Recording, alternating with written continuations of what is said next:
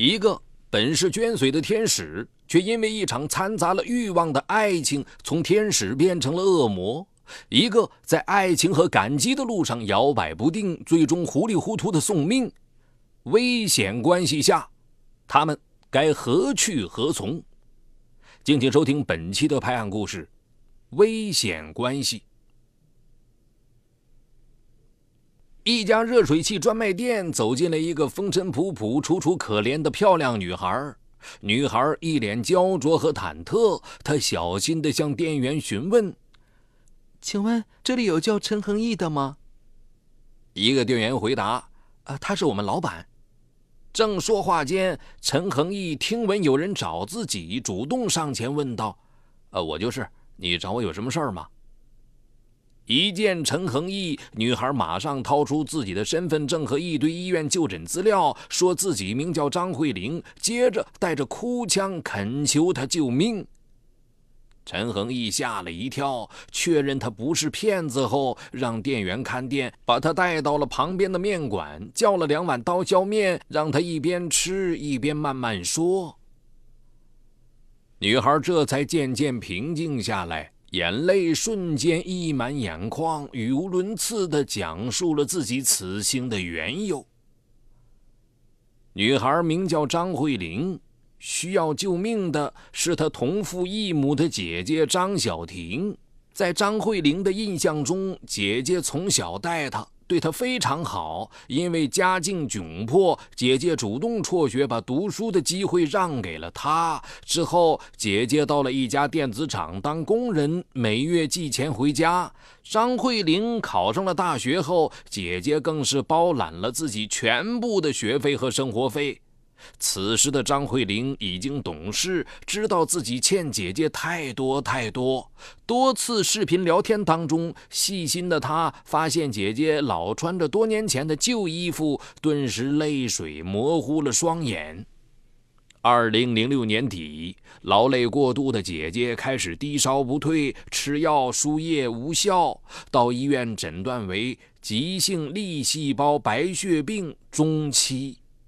医生建议必须尽快骨髓移植，一是寻找配型骨髓，二是筹集二十多万手术费。张慧玲闻讯如遭霹雳，一路哭着冲到医院，和姐姐相拥而泣。接下来，一家人竞相为姐姐骨髓配型，可他们居然都配型失败。在医生的建议下，他们向中华骨髓库求助。同时，张慧玲考虑到一旦找到捐献者，必须立即交纳手术费，所以必须赶紧挣钱。于是提出休学，为姐姐去挣医疗费。已经回到家中化疗维持生命的姐姐得知，急得大吼：“你这样做，还不如让我去死！”父亲也老泪纵横地劝他：“你姐当年辍学是盼你出息。”几个月以来。张慧玲虽然放弃了休学念头，但在学校拼命兼了三份工，每月能挣三千。她把生活费减到极少，一日三餐不沾荤腥。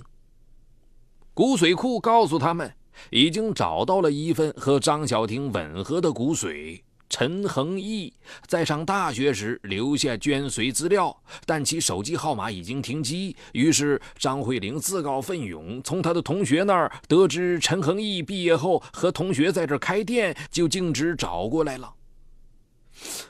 姐姐对我恩重如山，她是天底下最好的姐姐，求求你救救我姐姐！说到这儿，张慧玲已哭得声音嘶哑。陈恒毅感动的心都软了，觉得这对同父异母的姐妹感情这么深厚很不容易。可是他心中格外犹豫。当年他加入骨髓库不过是一时冲动而已，后来他也道听途说了一些捐髓的害处。为陌生的女孩捐髓，万一损伤了自己的身体，就实在太划不来了。迟疑半晌，他站起身，搪塞说：“店里事儿多。”又说要考虑考虑，让张慧玲先回家等消息。张慧玲一听，急得泪水飞奔，一把拉住他：“我姐的命就记在您身上了，求您了。陈恒义认真的打量了张慧玲，皮肤白皙，身材苗条，梨花带雨的眼神惹人怜爱。他怦然心动，一时恍惚了。见他还在迟疑，似乎心动，张慧玲终于抛出了最后的条件，红着眼圈，低声的说：“只要能救我姐，你让我做什么都行。”他说到这个份上。陈恒义如何再拒绝呀？只得答应了。张慧玲神情激动，忘形的拉着他的手，连声道谢。陈恒义握住她细嫩的手很久，不愿松开。张慧玲略略一惊，也就任由他握住了。当晚。张慧玲住在了陈恒义的住处，他们自然而然发生了关系。陈恒义激动地抱着她：“慧玲，我爱你，以后我们就是一家人了。等姐姐病好了以后，我们就结婚。”张慧玲娇羞的点点头，流着泪说：“你是个好人，我也喜欢你，不仅仅是因为你肯为我姐姐捐骨髓。”只是我们之间的关系，先不要让我家里人知道，以免他们担心。陈恒义满口答应。第二天，陈恒义就随张慧玲回了家，店中生意交给合伙的同学打理。他是张家的救命恩人，他的到来令张家千恩万谢。父母和姐姐生怕怠慢他，叮嘱张慧玲多陪陪他。在朝夕相处中，两人的感情飞速发展，如胶似漆。然而，他们很默契的不露声色，保守着秘密。期间，父亲张文军卖掉房子，借遍亲邻，凑到二十万手术费，还差三万多。陈恒义毫不犹豫地把一年多来赚到的五万块钱交给张慧玲，张慧玲将钱交给父亲，说是从朋友那儿借来的。终于，张小婷的骨髓移植手术顺利进行。医生在陈恒毅的手臂上穿刺，采集造血干细胞的过程持续四个小时，不能随意活动。加之动员剂和抗凝剂的作用，他不但寂寞，而且出现心慌、恶心、抽筋儿等症状。张慧玲闻讯过去，轻轻地握住他的手，陪他聊天。也许为了缓解陈恒义恐慌的心情，张慧玲答应姐姐的病情好些，两人就公开关系。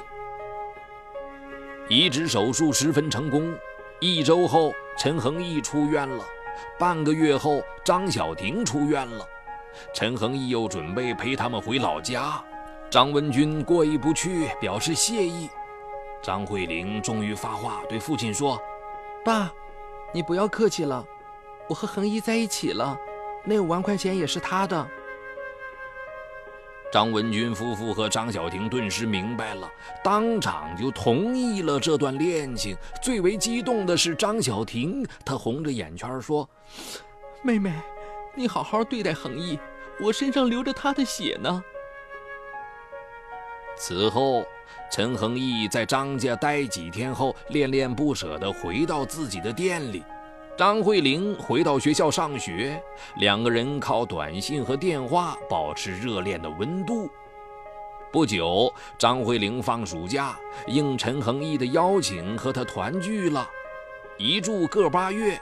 因为也想回家看看姐姐和父母，不到九月，他们只好分别了。临别时，张慧玲还对陈恒义深情地说：“谢谢他救了姐姐，等他毕业就嫁给他。”两人含泪惜别。恋爱中的张慧玲对陈恒义特别依恋，每天一有空就给他打电话，有时一打就是一个多小时。可陈恒义的生意忙，又自视是他的恩人，没有太注意他的感受，经常挂断电话，歉疚地说：“晚上再给他回话。”时间久了，张慧玲有些抱怨他的爱意不够。那天张慧玲的生日，可令她失望的是，陈恒毅因为有事儿忘了。事后，张慧玲充满怨言。这时，一个叫叶亮的男孩出现了。叶亮也是镇江人，家境良好，在认识张慧玲后开始追求她。终于有一天，叶亮向她表白，暗恋她很久了。张慧玲当然不能接受他，说男友是姐姐的救命恩人。不料叶亮掷地有声：“你没结婚，我还有公平竞争的机会，我不会放弃。”然而，随着陈恒毅对他的关心越来越少，有时候在 QQ 上给他留言，他总是第二天才会回复，甚至几天之后才有音讯。慢慢的，张慧玲也开始重新审视她和陈恒毅的爱情。和陈恒毅的大男子主义相比较，叶亮轰炸式的追求让张慧玲动摇。她开始向叶亮敞开心扉，开心的、不开心的都向他倾诉。甚至有一次，叶亮还做了一件格外浪漫的事：他邀请多位同学帮忙，在张慧玲宿舍楼下点了一圈心形的蜡烛，又把一条横幅缓缓地铺下，横幅上面写着“张慧玲，我爱你”。然后他捧着一束玫瑰跪在张慧玲面前，大声示爱。周围的人起哄齐喊：“接受他，接受他！”张慧玲陶醉了，也当众接受了叶亮。这些陈恒毅都蒙在鼓里，但他能感觉到张慧玲对他也越来越冷淡，对他脾气越来越大。这年六月，张慧玲向陈恒毅提出分手，陈恒毅急了，扔下生意到大学找她。然而他见到的竟是张慧玲和另外一个男孩。眼前的情形让陈恒毅浑身血往上涌，冲上去就给了张慧玲一耳光。见张慧玲被打，叶亮就和陈恒毅厮打起来。幸亏围过来的同学把他们拉开。张慧玲捂着火辣辣的脸，没有哭泣，声音冷得令陈恒毅发抖。你这一耳光把我打醒了，原来我从来没有爱过你，对你只有感激。五万块钱我会尽快还你，我们从此别再见面了。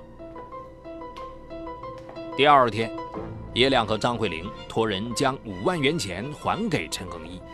陈恒毅骂骂咧咧离开了学校，觉得自己是个捐髓工具，被张慧玲耍了。这期间，已经彻底病愈的张小婷到镇江一家加工厂上班，在那里邂逅了爱情。张慧玲和叶亮大学毕业后一起回老家，进入叶亮的公司，从基层员工做起，两人的感情也趋于稳定，也获得了张文军夫妇的认可。而陈恒毅忙于生意，也渐渐地将他们淡忘了。一晃到了第二年春天。一天，张小婷做饭的时候突然头晕胸闷，被送到医院检查，诊断为白血病复发，需做第二次骨髓移植，否则生命堪忧。她的未婚夫顿时吓坏了，赶紧抽身而逃。张小婷也倍感绝望，决定放弃治疗。张慧玲知道情况也傻眼了。当初为了劝说陈恒毅救姐姐，她和他相爱，可因为感激而生的爱情矛盾重重，最终黯然分手。如今好不容易找到真爱，姐姐又旧病复发了，天意弄人呢。张慧玲匆匆乘车到姐姐所在的医院，看到姐姐浑身插着管子，张慧玲眼圈红了，哽咽道：“姐，你放心，我一定想办法救你。”然而，几个月过去了，张慧玲和叶亮想尽办法，也没有找到和张慧玲匹配的骨髓。谁都清楚，能够救张小婷的人还是陈恒毅，可谁也没有提到他。张小婷病情继续恶化，已岌岌可危，必须尽快移植。一天，张文军见叶亮没来，终于忍不住嘀咕。你觉得我去当面求陈恒毅，他会捐吗？张慧玲黯然答道：“不知道。”张文军抹了把浑浊的老泪：“我们不能眼睁睁的看着你姐离开呀！要不你发短信联系一下陈恒毅。”一想到姐姐为自己牺牲很多，张慧玲不能坐视不管。一天。他鼓足勇气拨通了陈恒毅的电话，可陈恒毅一听就冷冷的挂断了。他只好发短信：“我姐姐又病了，如果你不救她，她只有等死了。求求你了！我被你伤的不够吗？以前是我错了，我对不起你。只要你能捐髓，要多少钱都可以。然而，他的恳求没能打动陈恒义的心。因为心中耿耿于张慧玲的劈腿，一直觉得当年是被张慧玲利用。陈恒毅完全无视了张慧玲心急如焚的感觉，他发出一条这样的短信：“想救你姐也可以，我不要你的钱，我要你的人。”张慧玲顿时泪奔，她是真心爱叶亮的，可是对于姐姐，她实在不忍弃之不顾。陈恒毅的要求，他足足思考了一天。面对病床上奄奄一息的姐姐，他最终回复陈恒毅：“我们最后一次，行吗？”陈恒毅回复：“好，你来吧。”张慧玲到医院看姐姐，默默地握着姐姐的手，坐了半天，突然轻轻冒出了一句：“姐，你说。”当年我爱上陈恒毅，究竟是真喜欢他，还是因为心中感激他？因为前一天姐姐刚刚结束了低烧，又在做病检，格外虚弱，所以也只是气若游丝的安慰妹妹：“唉，都过去了，别想了。他要是不肯，你就不能去找他了。你为我已经做了太多，我有你这个妹妹，这辈子很开心。”不料这席话又说的张慧玲泪如雨下。说完，她突然紧紧握了一下姐姐的手：“姐，你放心，我不会让你死的。”张慧玲心中清楚，此行也许能救姐姐，但于她而言，不知是福是祸，因为她非常清楚见到陈恒毅将会发生什么。但是她已经没有第二条路可以选择。于是他跟叶亮请假，说出去两天，然后坐上列车赶赴他和陈恒毅的最后一夜。到达后，他发短信给陈恒毅：“我到了。”陈恒毅回复：“我在县城某某宾馆，你过来谈吧。”接着，张慧玲又转车赶到了县城。下午五点左右，陈恒毅在宾馆等来了他又爱又恨的张慧玲，相对无言，两人的眼神中都无比复杂。最后，还是张慧玲先开口，先脱了衣服。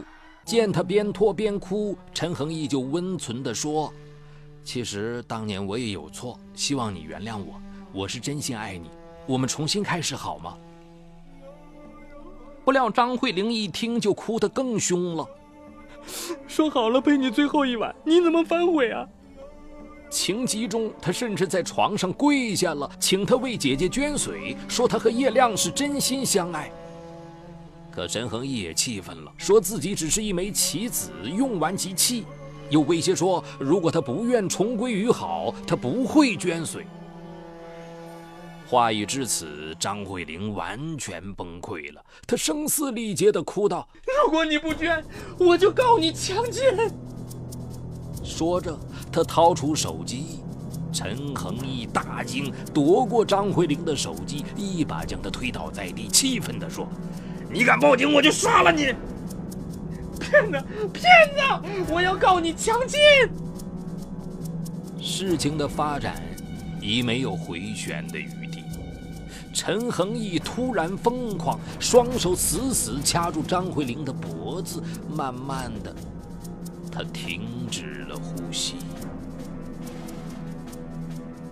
不知过了多久，陈恒毅清醒过来，他喊着张慧玲的名字，让她醒醒，可是为时晚矣。他吓得哆嗦成一团，守着张慧玲的尸体坐了整整一夜。受过高等教育的他清楚逃亡没有出路，拨打幺幺零投案自首。隔天上午，陈恒毅在县城的公安局刑侦大队供述了自己掐死张慧玲的经过，而后被押往看守所。同时，警方通知了张慧玲的家人，噩耗传来，张家如五雷轰顶。张文军夫妇都当场昏死过去。当张小婷得知妹妹的死讯，哭倒在地：“妹妹，是姐害死了你。”此后，悲伤欲绝的张小婷失去了活下去的勇气，多次寻死觅活。一家人的悲泣叫人心碎。多年蒙在鼓里的陈恒义父母也是难以接受事实。事发之后，老两口天天以泪洗面，在赔偿死者家属十六万元之后，唯一的心愿是法院能对陈恒义轻判。陈恒义也悔不当初，不吃不喝，用头撞墙。看守所为此成立了心理安抚小组，多方安抚，又叫来父母和他谈话，让他的情绪慢慢的平静。目前。此案还在进一步的审理当中，张文军一家至今也没走出丧女之痛。好在张小婷想清楚了，她必须坚强活着，才能告慰天堂的妹妹，安慰年迈的父母。如今她定期上医院化疗，仍在寻找合适的骨髓。张慧玲用如花生命证实了一句话：一切动机不纯的感情。都叫危险关系。